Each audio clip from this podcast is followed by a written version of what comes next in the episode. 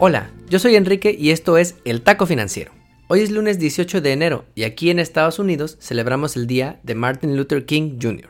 Y es, debes saber, el único día feriado que es designado como un Día Nacional de Servicio, para alentar a todos a ser voluntarios para mejorar nuestras comunidades. Y el señor King estaría muy feliz de saber que en dos días, por fin, termina la era Trump. Y mientras llega la era Biden, te traigo el mejor episodio de todos sobre lo más importante en noticias financieras y económicas que pasaron la semana pasada.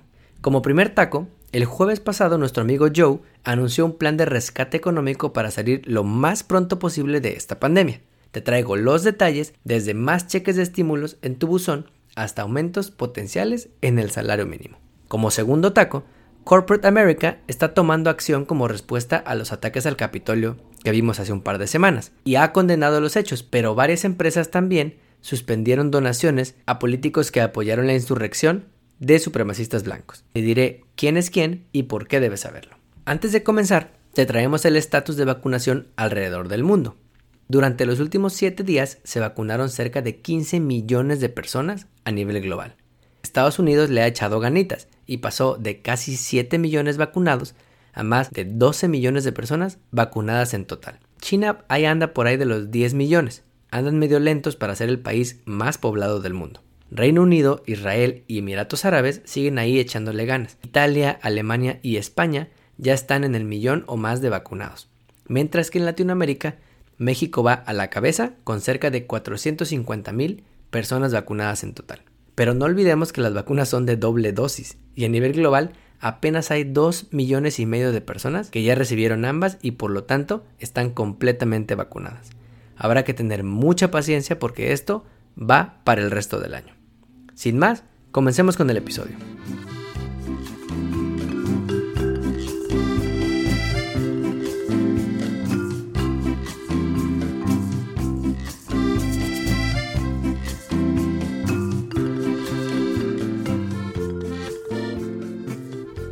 Como primer taco, como dice el dicho, no desperdices una buena crisis. Y es que el jueves pasado Joe Biden anunció su plan para rescatar a la economía estadounidense y salir rápido de esta pandemia. A nivel general, Joe anunció un plan de 1.9 billones de dólares o 1.9 trillion dólares, no olvides que las escalas cambian con el idioma, para salir del hoyo en el que nos ha dejado la sopa de murciélago. Pero lo que importan son los detalles, y aquí te los contamos. Primero, apoyo a las familias.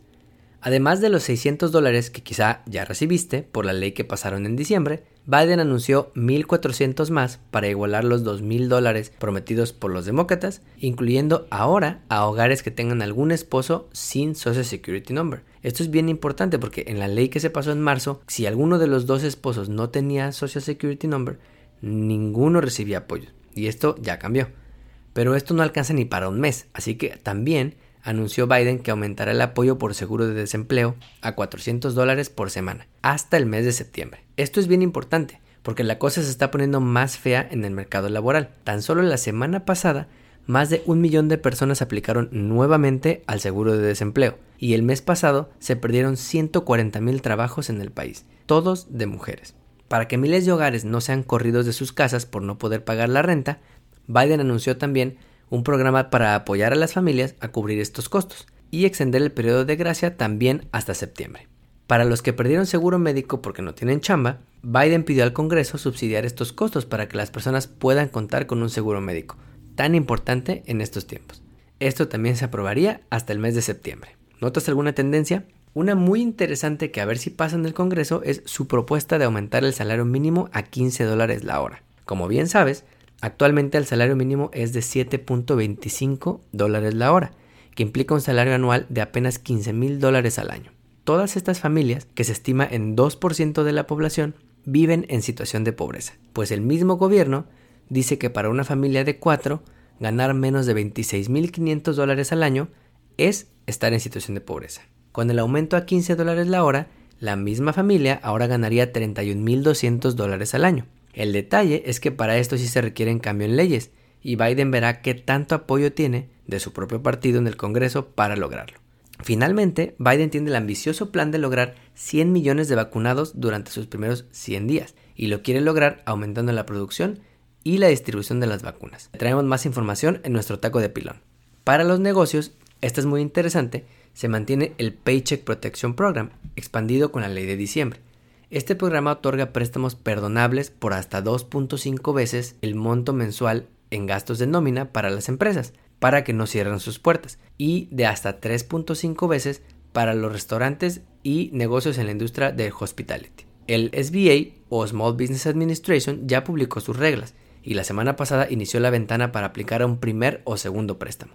En el taco financiero ya las revisamos y en redes sociales te iremos contando lo más importante.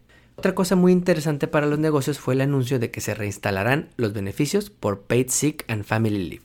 Bajo esta propuesta, los trabajadores que estén enfermos o en cuarentena o que estén cuidando a niños con escuelas que cerraron podrían recibir hasta 14 semanas de paid leave y el gobierno le reembolsará a los negocios por esto.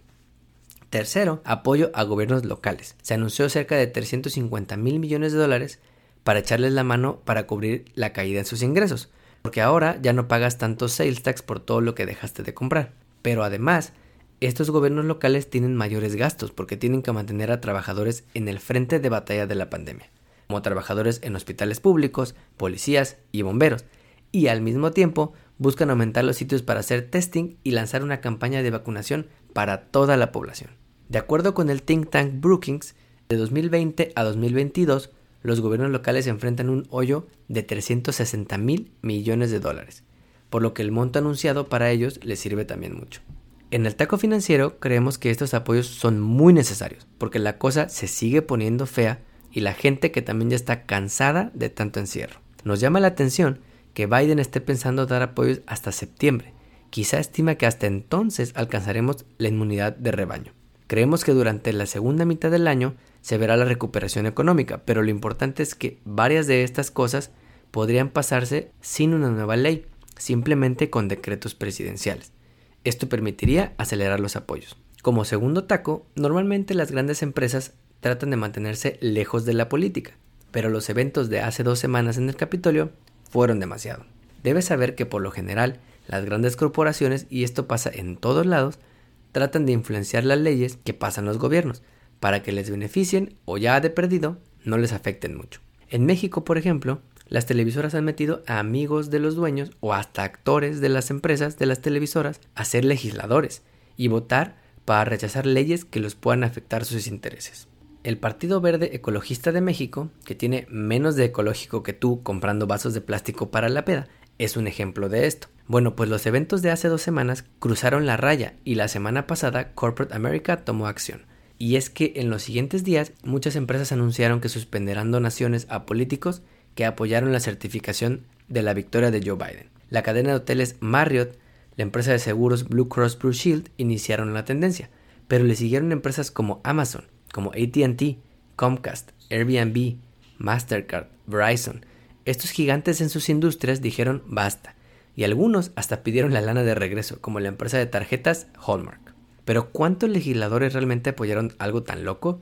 ¿Negar el voto del pueblo para quedar bien con Trump? Ahí te va. 147 de los 252 legisladores republicanos votaron en contra de la certificación. Casi 6 de cada 10 legisladores que fueron elegidos por el voto dijeron que no les gustan los votos cuando no les favorece y pues ni modo. Pero ¿de qué tamaño tiene que ser la influencia de Trump para que hayan votado así? Imagínate, esto realmente refleja lo dividido que está el país.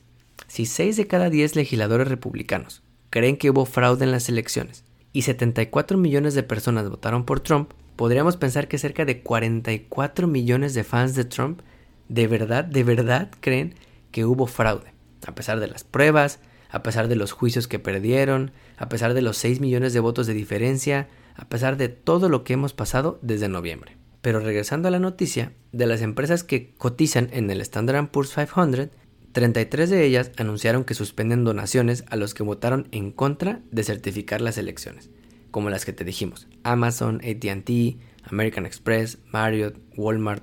Otras 78 empresas anunciaron que suspenden donaciones para todos los políticos, entre ellas Alphabet, que es dueña de Google, Facebook, Microsoft, BlackRock, Coca-Cola y grandes bancos como JP Morgan, Bank of America o Capital One. Otras que nivelan el entierro tienen por no donar a campañas o políticos recientemente son Apple, Chipotle, Costco, Domino's o Netflix. En el taco financiero creemos que ya era hora de que las empresas tomaran partido, porque ya no estamos hablando de un tuit. Fue una protesta violenta directamente en el Capitolio, donde cinco personas perdieron la vida.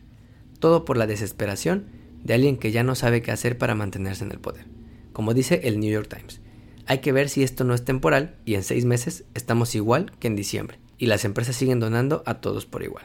Siguiendo el menú de hoy, Biden anuncia su plan para rescatar América, con apoyos para familias, negocios y gobiernos locales para salir rápido de esta crisis. Pero en sus propios tiempos ven a septiembre como un mes en el que la economía ya podrá caminar solita. Corporate America levanta la voz y anuncia suspensiones en donaciones a políticos cuya vida política depende de Trump, en una señal de que las grandes empresas pueden hacer más. Como taco de pilón, una nueva vacuna para el coronavirus mostró resultados recientemente que son muy prometedores. Lo mejor es de una sola dosis. Esta vacuna fue creada por la empresa Johnson Johnson y al parecer genera una respuesta inmune muy buena en pacientes de todas las edades. Apenas tienen resultados de las rondas 1 y 2 de sus ensayos clínicos y esperan poder publicar los resultados de la tercera etapa de ensayos clínicos a finales de este mes. Si esto sucede y se aprueba pronto aquí, sería la tercera vacuna autorizada en Estados Unidos y podría ayudar a que todos nos vacunemos más rápido. Y podría obviamente ayudar al plan de Joe Biden de vacunar a 100 millones de personas en sus primeros 100 días. No olvides suscribirte a nuestro podcast donde quiera que lo escuches y ponerle 5 estrellas. Recuerda que estamos en Facebook, Instagram y Twitter como arroba taco financiero. Nos vemos el próximo lunes.